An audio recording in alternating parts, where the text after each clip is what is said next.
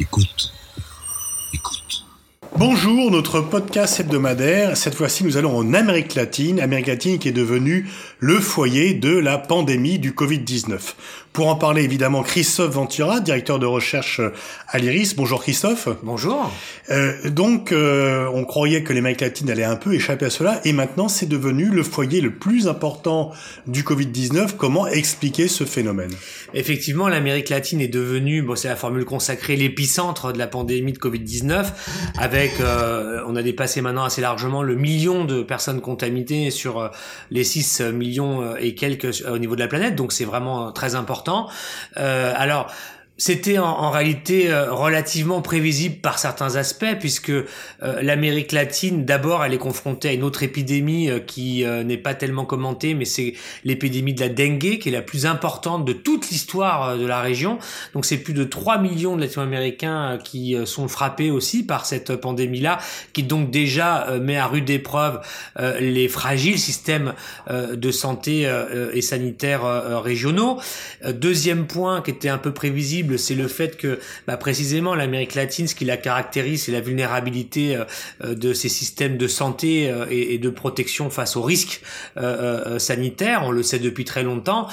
c'est à la fois lié à des effets de structure, puisque c'est des systèmes qui sont largement, disons, sous-financés depuis très longtemps pour ce qui est de leur partie publique, des infrastructures de services publics, en particulier ces dernières années qui ont connu depuis le début des années 2010 environ une une forte austérité hein, et donc euh, des baisses très importantes des dépenses publiques en matière de santé en Amérique latine, euh, largement en deçà de ce qu'on peut connaître euh, dans les pays européens par exemple, mais en plus des systèmes de santé dont la dimension publique est relativement modeste dans l'ensemble des dispositifs qui sont largement privatisés en fait, largement privés et en fait beaucoup de latino-américains peuvent se soigner à partir du moment où ils peuvent par des logiques d'assurance privée avoir accès aux, aux soins euh, dont ils ont besoin. Donc l'addition de tous ces facteurs crée un système euh, de santé euh, très vulnérable pour absorber des chocs, des déferlantes comme une pandémie de Covid-19. Troisième point pour lequel c'était un peu prévisible aussi, eh bien c'est tout simplement que l'Amérique latine combine, disons, des, des, maladies et des profils de pays pauvres, mais aussi de pays riches. Il y a des maladies de, de pays pauvres, je l'ai dit quand je parle de la dengue par exemple, mais l'Amérique latine c'est aussi une région où les problèmes euh, de diabète, les problèmes de cholestérol, les problèmes de maladies cardiovasculaires sont très importants. Les problèmes d'obésité, hein, souvent on cite euh, à, juste raison le cas du Mexique, qui est le pays euh, où l'obésité est la plus forte au monde certainement.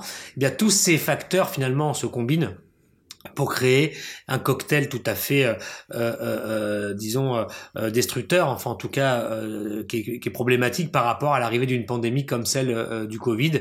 Et c'est tout ça qui fait que la région aujourd'hui se retrouve, disons, confrontée à, cette pandémie, plus évidemment les, les choix de gestion politique dont on va reparler, qui sont différents selon les pays. D'ailleurs, il faut souligner qu'il n'y a aucune cohérence dans la gestion euh, de cette maladie euh, en Amérique latine. Les stratégies sont très différentes d'un pays à l'autre. Est-ce qu'il y a des pays qui euh, sont plus à l'abri, d'autres qui seraient plus atteints? On a beaucoup parlé du Brésil, on y revient tout à l'heure, mais est-ce qu'il y a des pays qui échappent un peu plus que d'autres ou est-ce que la pandémie est également répartie en fonction euh, de la population respective de chaque État?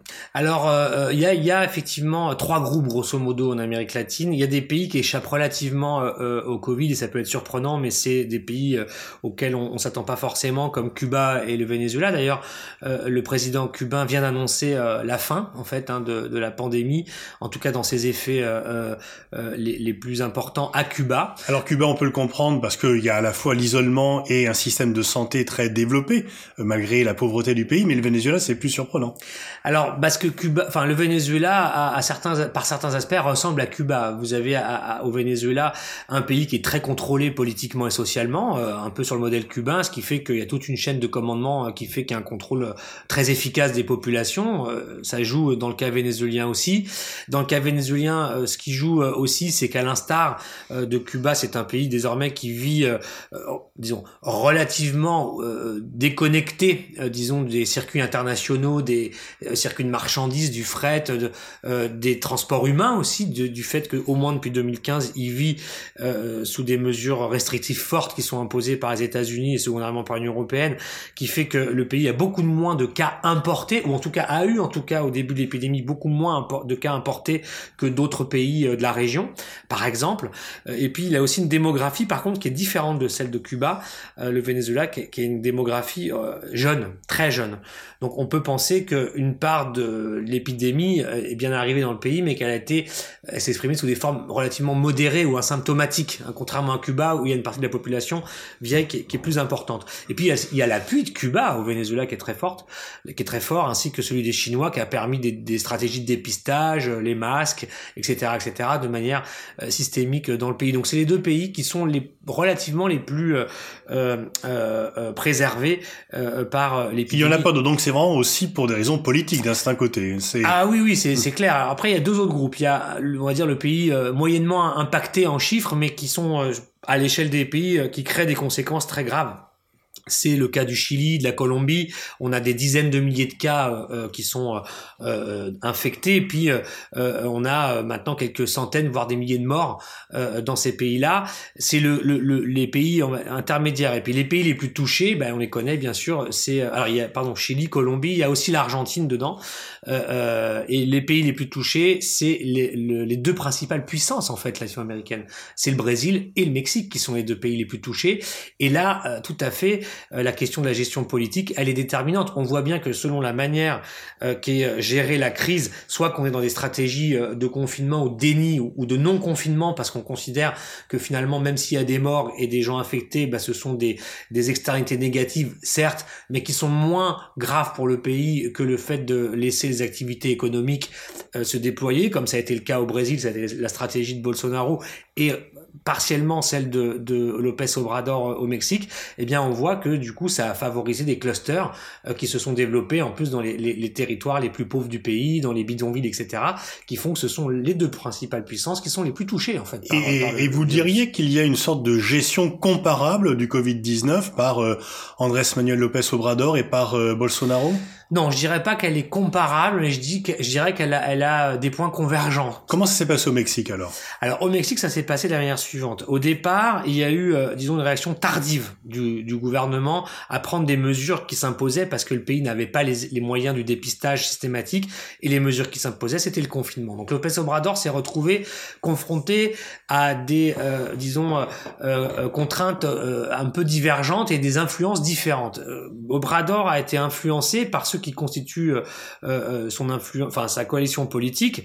D'abord, il a été influencé par des secteurs, euh, des disons des, des élites économiques et financières mexicaines qui n'ont pas voulu le confinement parce qu'ils ont voulu que la machine continue à tourner et en particulier ils ne voulaient pas que le Mexique prenne des dispositions qui allaient nuire aux échanges avec les États-Unis et donc il y avait un calage qui, qui, était demandé par rapport à la politique de Trump sur la gestion du Covid et puis d'autre côté Lopez Obrador a été aussi influencé d'une certaine mesure euh, par, euh, disons, les, groupes euh, religieux, en particulier les églises évangéliques qui font partie aussi de la coalition qui le soutient au pouvoir et au Congrès mexicain, qui, à l'instar d'autres dans d'autres pays, eh bien, ont voulu voir dans cette pandémie une plaie divine et le fait, et donc qu'il fallait l'accepter, etc. Et surtout ne pas confiner les églises, etc., etc. Donc il a été un peu ballotté, Lopez Obrador, au départ là-dessus.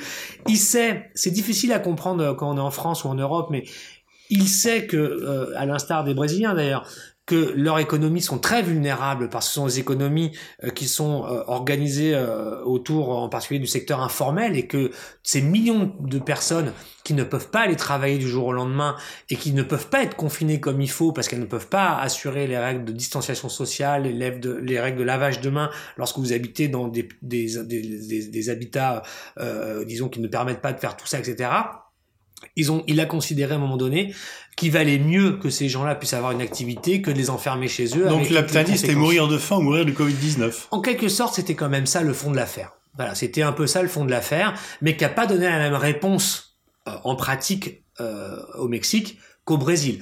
Au Brésil, on a plutôt eu une sorte de, comment dirais-je, autour de ce débat-là, il y a eu un dysfonctionnement euh, des institutions brésiliennes, il y a eu une divergence, une discordance très forte des acteurs politiques, puisque la ligne qu'a eu euh, euh, Bolsonaro n'a pas été celle qui a été choisie par nombre des gouverneurs des États de cette République fédérative et des maires de villes, etc. Alors qu'au Mexique, s'il y a eu les hésitations de Lopez Obrador au départ, la ligne qui a été choisie lorsqu'elle a été fixée, qui a été au bout d'un moment le confinement, en réalité, eh bien, elle a été appliquée partout au Mexique. Donc ça a eu des effets quand même différents là-bas qu'au Brésil. Est-ce que en nombre de morts par habitant, la situation est pire au Brésil ou comparable entre le Brésil et le Mexique? Non, elle est pire au Brésil. Elle est pire au Brésil, mais elle est quand même assez élevée euh, au, Mexique. Euh, quand on regarde la, la, ce chiffre par rapport à la population, on a au Mexique un des chiffres les plus élevés, d'ailleurs le deuxième le plus élevé, mmh. ou le troisième après euh, l'Équateur. Il est possible que ce soit l'Équateur qui soit devant le Mexique, mais en tout cas c'est quasiment le même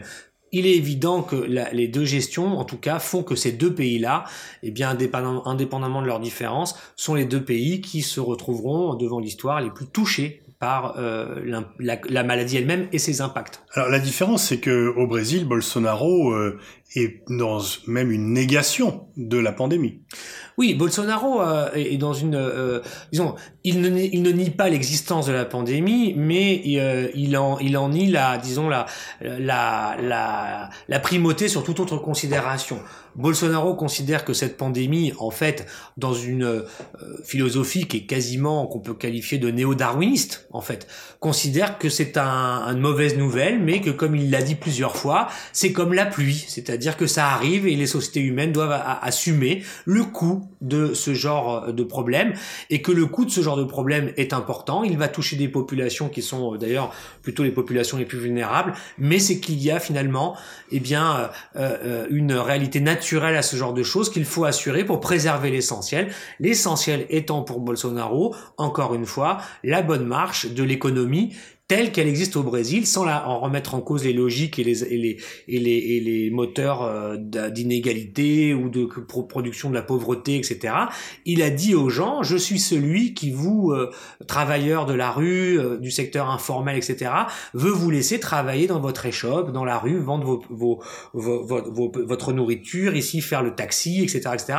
Mais je suis celui qui va vous permettre ça pour vous défendre euh, de la Cour suprême, du Congrès, euh, des gens qui vivent dans les villes bien éduqués, les universitaires, les, les bien nourris, etc qui veulent se confiner pour euh, être en sécurité. Donc il leur a proposé en fait euh, bah, de continuer à, à, pouvoir avoir leurs activités. Donc ils jouent la base contre l'élite serait confinée et la base euh, ne va pas être contrainte par l'élite à être confinée parce que eux ils ont besoin jour par jour de gagner ce qu'on appelait autrefois le pain quotidien. C'est exactement le cœur de sa stratégie dont il faut pas sous-estimer l'efficacité politique parce qu'il crée avec le Covid euh, un nouveau clivage politique, une frontière politique, où il, se, il est celui qui est finalement le détenteur ou celui qui permet de faire vivre les intérêts quotidiens des gens qui n'ont d'autres ressources que leur force physique au quotidien à vendre euh, dans le système informel. Et est-ce que l'on peut dire alors que dans ce cas-là, le confinement aurait des répercussions euh, euh, grave sur d'autres plans, sur d'autres maladies qui pourraient se déclarer, ou simplement sur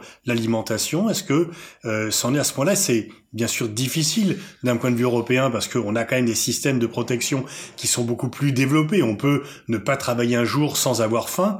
Est-ce que euh, finalement euh, c'est un choix rationnel du point de vue de Bolsonaro?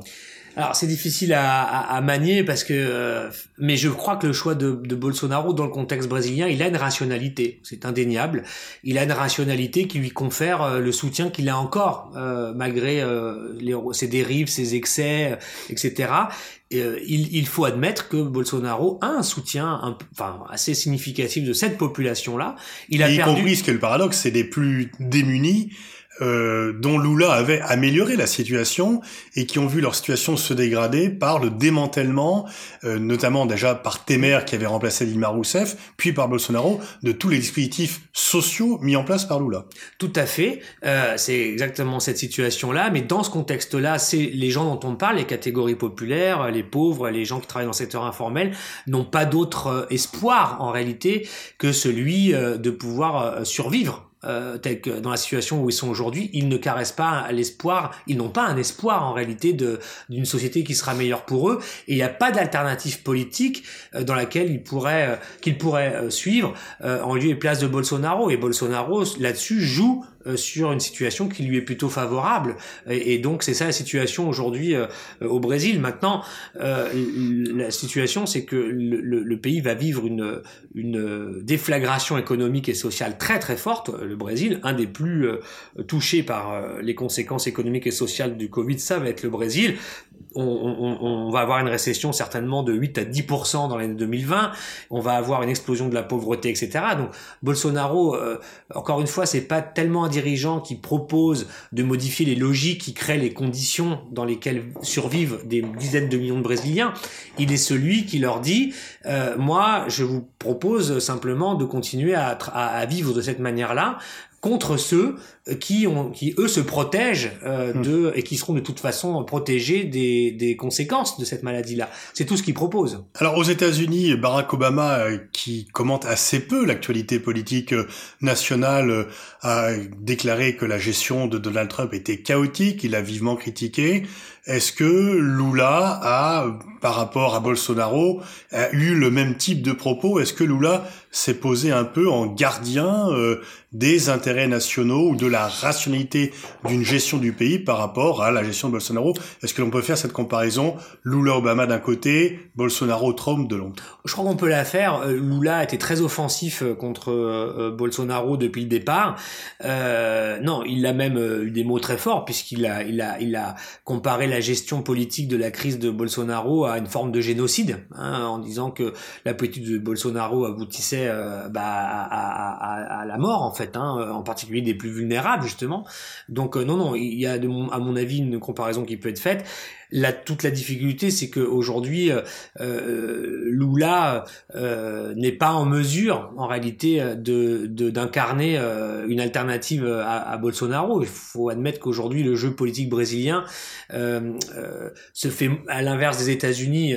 c'est pas tellement encore un match entre démocrates et républicains, où par exemple, on voit qu'Obama peut peut-être rapprocher Joe Biden d'une victoire en novembre. Au Brésil, c'est pas ça. Au Brésil, le jeu politique aujourd'hui, il se fait moins dans l'affrontement entre la gauche qui essaye de recomposer, de, de refédérer Lula et euh, Bolsonaro, le jeu politique au Brésil, il se fait plus entre, disons, la droite radicale qui est autour de Bolsonaro et la droite plus, euh, euh, disons, traditionnelle ou libérale qui essaie de d'échapper, disons, au ralliement qu'elle a accepté d'avoir pour lui en 2018. C'est là que se fait le jeu politique. Je crois qu'il y a une recomposition du jeu politique au Brésil qui se fait plutôt à droite et la gauche aujourd'hui, elle est quand même encore sur le bas côté et pas en état de revenir. Et, et pourquoi Lula a été, enfin, si ce n'est innocenté, quand même, euh, il est maintenant documenté que le procès qu'il a subi est un procès politique beaucoup plus qu'un procès juridique.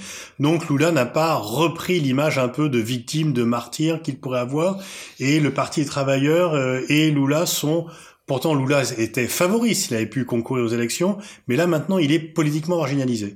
Alors, je pense qu'il faut distinguer Lula du Parti des travailleurs. le Parti des travailleurs, est dans une longue convalescence qui n'a fait que commencer. C'est un parti euh, qui reste euh, largement euh, impopulaire, qui en fait, essuie encore beaucoup de critiques sur le thème de la corruption, parce que tout ça continue d'ailleurs. Hein, au Brésil, l'affaire Lavajato continue, etc. Donc tout ça a fait beaucoup de mal à ce parti, qui par ailleurs aujourd'hui a surtout du mal à, à, à, élaborer un projet pour la société brésilienne qui ne soit pas un simple retour finalement aux, aux, années fastes du loulisme des années 2000-2006. Euh, Et par ailleurs, ce qu'on appelle le loulisme était un, une stratégie, un, modèle euh, politique qui n'a plus cours aujourd'hui puisque la situation a totalement changé. Lula proposait finalement une conciliation euh, à l'avantage des classes populaires entre justement le grand camp politique et social populaire brésilien et puis une partie des élites, disons, productives brésiliennes qui pouvaient, disons, se concilier ensemble autour d'un projet de développement et d'affirmation du Brésil au niveau régional et international, mais cette alliance, elle s'est complètement rompue, puisque euh, le camp populaire est fractionné, euh, euh, une bonne partie de l'électorat qui suivait le PT ne, le suit plus aujourd'hui, et que la recomposition politique majoritaire au Brésil, elle s'est faite à travers Bolsonaro entre une alliance entre la droite traditionnelle euh, celle qui a trahi euh, Dilma Rousseff en, en votant l'impeachment. Hein, je pense au parti de la social-démocratie brésilienne et au parti euh, du mouvement démocratique brésilien qui était qui occupait la vice-présidence du gouvernement de Dilma Rousseff, se sont alliés pour soutenir aujourd'hui Bolsonaro. Donc c'est pour ça que je disais que aujourd'hui le jeu se fait entre eux et Bolsonaro. C'est là que ça se passe. Mm. Et la, le PT est un petit peu isolé et il n'arrive pas aujourd'hui à, à, à, réunir toutes les forces de la gauche et surtout à, à leur donner de nouveaux projets.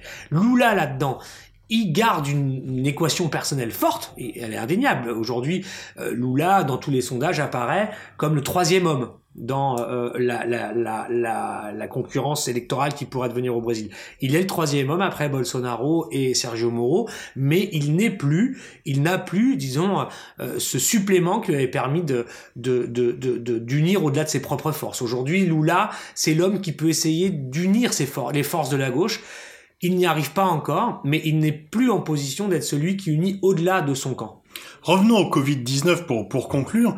Euh, on voit que le Covid-19 est venu euh, stimuler et aggraver la concurrence, la compétition, la rivalité entre la Chine et les États-Unis. L'Amérique latine est un peu euh, à mi-chemin puisque les intérêts économiques de l'Amérique latine sont de plus en plus tournés vers la Chine, mais on sait que les États-Unis gardent une influence très forte. Est-ce que le Covid-19 est venu modifier l'équation, le duel sino-américain en Amérique latine? Alors non, je dirais pas que le Covid-19 est, venu modifier en fait euh, la situation latino-américaine, euh, euh, enfin prise en étau entre les Chinois et les États-Unis, qui sont effectivement les deux principaux partenaires économiques, commerciaux et géopolitiques de tous les pays de la région. sur le plan commercial, c'est la Chine aujourd'hui qui est en tête devant les États-Unis, mais sur bien d'autres aspects, les États-Unis sont toujours très implantés dans la région. En revanche, la crise du Covid, elle est venue exacerber cette situation-là, elle est venue révéler à quel point les pays latino-américains et l'Amérique latine est la région où se joue précisément aujourd'hui une bonne partie euh, sur le terrain du rapport de force sino-américain sur le plan commercial, je l'ai dit, sur le plan euh, financier, mais aussi sur le plan euh, euh géopolitique directement. Je pense euh, par exemple au dossier vénézuélien qui, en tout petit, en, en, modèle réduit, vient raviver des logiques qu'on a connues de, de, de conflits par pays interposés entre les grandes puissances, etc. Et le Venezuela, bah, c'est le terrain de ça aujourd'hui. Cuba, d'une certaine manière aussi.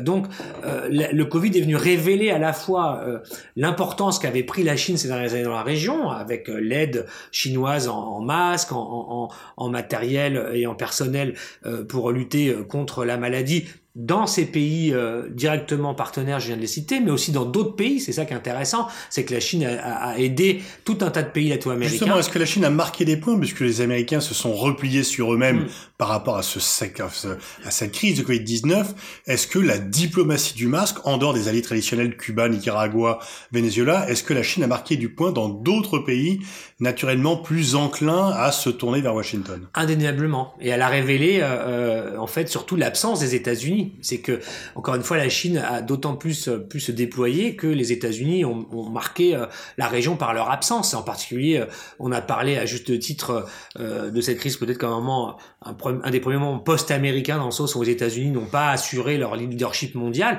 En Amérique latine, c'est ça crève l'écran. Hein.